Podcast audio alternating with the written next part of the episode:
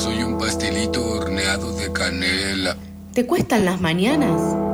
A nosotras también. Ay, no quiero levantarme nunca. Pasadas por alto, de 8 a 9 de la mañana por FM La Tribu. Un buen motivo para salir de la cama o para seguir ahí. Ah, me levantaré.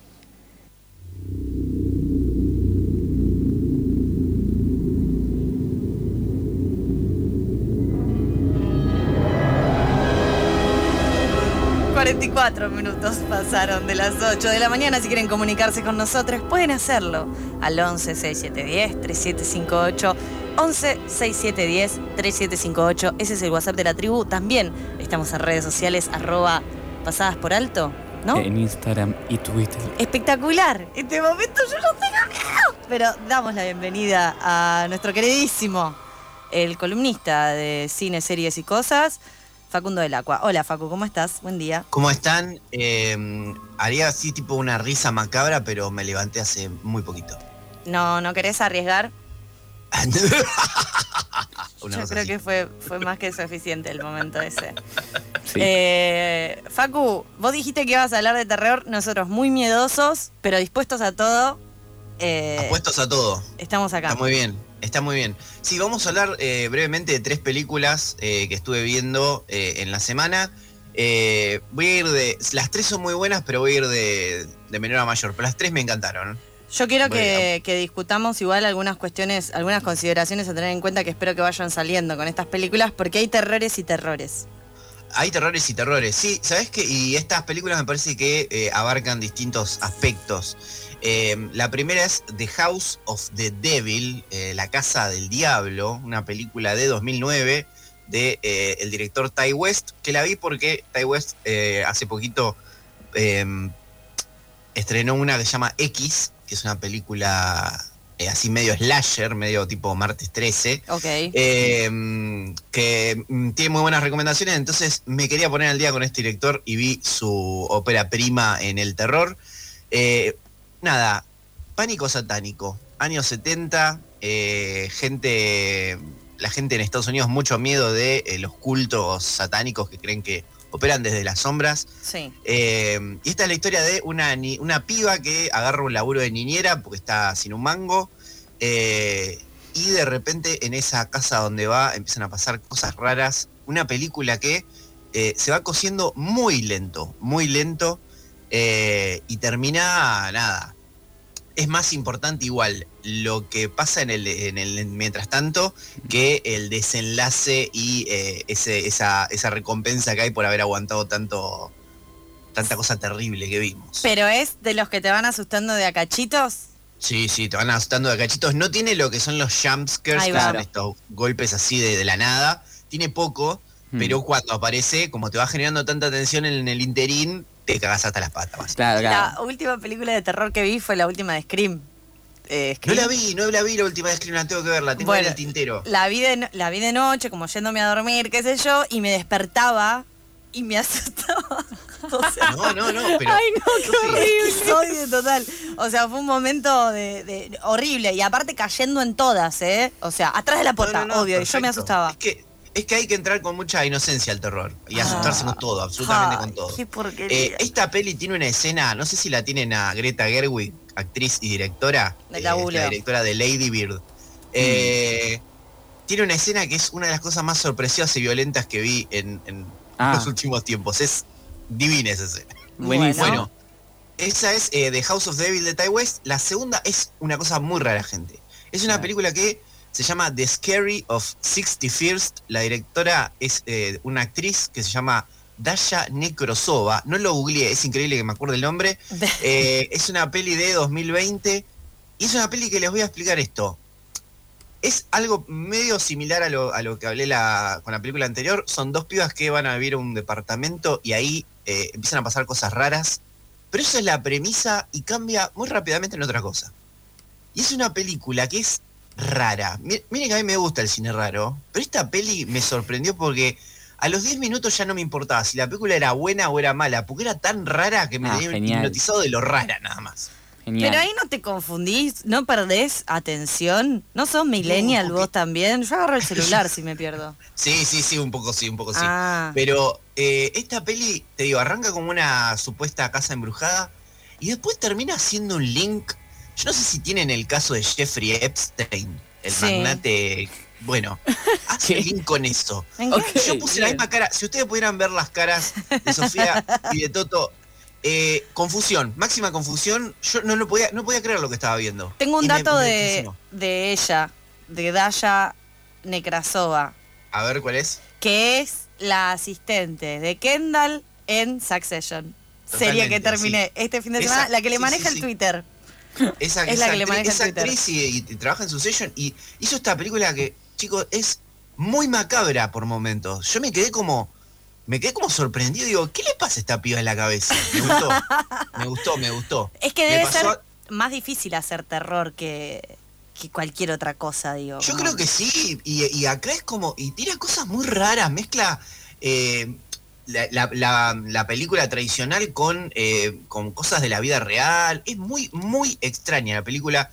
Mm. Eh, y, y se caga mucho en, en- en estar hablando de algo real. O sea, es totalmente irreverente. Tira data Ah. que es como, ¿cómo no se come una denuncia? Mil denuncias. Yo entiendo que Epstein, bueno, no está entre nosotros. eh, pero no sé, viste un hijo, ¿viste? alguien como decir, che, loco, no puedes hacer esta película. No, igual, ¿quién lo va, Bueno, a, defen- ¿quién lo va a defender? No, bueno, yo, sí, obviamente. Pero es como súper irreverente, me sí. fascinó. Eh, muy buena. The Scary of 65th de 2020, dire- dirigida por Dasha Nekrosova. Y la última, esto es para mí, eh, es del año pasado, pero yo la quiero ya incluir en, en- en todas las listas que haga de película del año. No sé si película del año, pero entre las 20 películas del año tiene que estar. Mirá. Eh, The Sadness, una película taiwanesa eh, dirigida por eh, Rob Havas, que creo que es un director yankee. Estas cosas raras eh, cuando se un yankee a dirigir a. Oriente. Eh, una película que mucha gente decía, no, esta es la nueva dimensión del terror.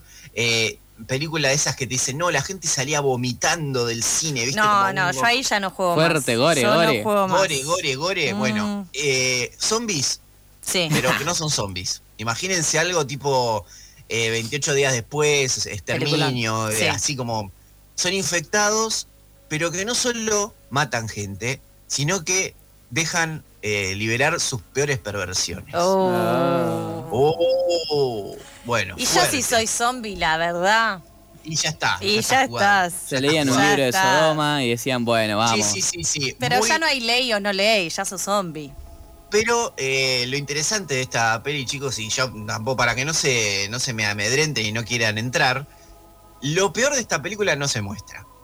Es gore, es bastante fuerte, tiene escenas incluso de sexo, así como, no, te, no sé si power, nada que la juventud no haya visto cuando era chica en The Film Zone, pero eh, fuerte, fuerte, fuerte. Eh, nada, una pareja en el medio de un brote, de una, una epidemia de, de- Nada, que te convierte en un, en un perverso. En malo. O sea, no solo eh, sos zombie, es decir, muerto viviente, sino que además sos zombie perverso. Sí, zombie perverso. Fuerte, ¿eh? Y quiero, quiero decir que la que, que ya la tipo la descripción me lleva a, a película de Space, pero bueno, eh, confío No, no, no, muchísimo en Facu. Eh, bastante, o sea, es una peli que tampoco tiene un despliegue de, de- de presupuesto impresionante, pero lo poco que tiene lo maneja muy bien. Eh, y ya les digo, lo peor o te lo cuentan o, te, lo, muestran muy solapadamente, Mm. fuera de cámara. Lo cual hace que, eh, en cierta forma, a uno le pegue mucho más porque lo está El perverso es ¿no? uno, aparte. Eh, ah, sí, claro, totalmente. O sea, te llevan a la... te enganchan, te engatusan y el perverso sos vos que terminás ese pensamiento de esa situación en tu cabeza.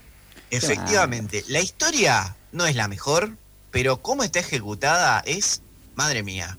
Eh, en ningún momento le digo, les digo igual, la pasé mal. No es una película de Gaspar Noé. Pero a vos te... Ah, claro. No Pero a vos te gusta el terror. A mí me encanta el terror. Bien. Y eh, nada, esto, eh, eh, hay, hay momentos en el gore donde yo me río. O sea, no lo puedo evitar. Y sí, es que cuando hay un chorro de sangre manchando todas las paredes, realmente es difícil no, no Le reírse. arranca el ojo a una chica con un paraguas, por ejemplo. No. Y, es una escena Es que tiene- realmente ¿Por te enseña a vivir. Como tenés que tener cuidado con los paraguas. Sí, hay que tener cuidado en los subtes. Guarda con la escena del subte. Bueno, No, nada. no. eh, deliciosa. A mí la verdad me, me gustó mucho.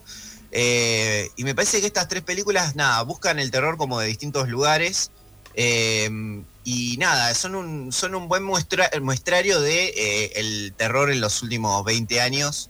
Que la verdad que viene una cosecha muy buena del terror desde el 2000 hasta ahora. Yo cuando era chica eh, miraba el juego del miedo. Llegué hasta las 5. Después vinieron 10, 12 más, no sé cuántas Me vinieron. las vi todas, el juego del miedo. La primera la vi con mi mamá, Sofía. Para, era para como- mostrarte de dónde viene, de dónde ¿De viene dónde mi amor venís? por el género. Pero hoy en día mi película de terror favorita, por ejemplo, es Christine de Carpenter. Ay, a ella le gusta una película Uh, de bueno, Carpenter. no, pero sí. porque es una película con un doble de Axel Kicillof muy bueno y una camioneta que es realmente perversa y a mí me parece que esas son las películas de terror que me gustan, como... Y pero Stephen King ahí, viste, siempre, Mm. siempre tira. Pero ya tira después el gore, el, el ar- te arranca un ojo con... ¿Vos tenés película de terror Yo me gusta ver gore, pero por, por cagarme de Por risa, por, por- por verlo, por decir, ah, están re locos. O sea, me gusta eso verlo. Después películas de terror en sí no veo tanto porque el, el shot, el, el scream moment no me, no me copa tanto esa sensación. Pero sí ver el gore ahí y decir, ah, genial. Pero El bueno, es, es como, la- eh, como lo de Bizarrap con Resident, es para divertirse nada más. claro. Sí. Eh, después el terror es otra cosa. Esto lo hago para, divertirme. Eh, Claro. Bueno, Facu, te agradecemos un montón. La verdad que la semana pasada se armó tole tole con tu columna. Yo creo que hoy viniste con terror como para tranquilizar. No sé si efectivamente en arroba llevamos el fuego, en Instagram te habrán increpado. Como, Ya no eh, me, ya están acostumbrados, no me, no me increpan ya tanto como antes, pero. Pero hubo indignaciones. Igual bancamos, bancamos la postura de Facu, claramente. Yo, pero más no, no, yo- vale, yo salí ahí a defender la situación, pero yo también le tuve que avisar. Che, mirá. No, no, está bien. A mí me critican incluso a veces de ser medio panqueque, como decir, bueno, esto no me gustó y a los dos o tres días digo, che, no estaba tan mala, pero con Coda no me pasó. No, no, no, a mí tampoco, No, eh, no, me no me parece una película mala, me parece que es una película del montón, es una película de domingo de Telefe. No le puedes dar un Oscar a esa película. Y Pero se está ve que- buena para verla con la familia. Bueno, tal vez tengamos que pasar este momento y evitar que maten a Facu. Se ve que sí, eh, igualmente si la quieren volver a escuchar, esto era lo que me, lo que quería decir, en Spotify, en Pasadas por Alto, pueden encontrar la columna de Facu de hoy y de todos los lunes anteriores. Y el lunes que viene, Facu, nuevamente estaremos aquí contigo. Muchas gracias por pasarte hoy. Gracias a ustedes, adiós.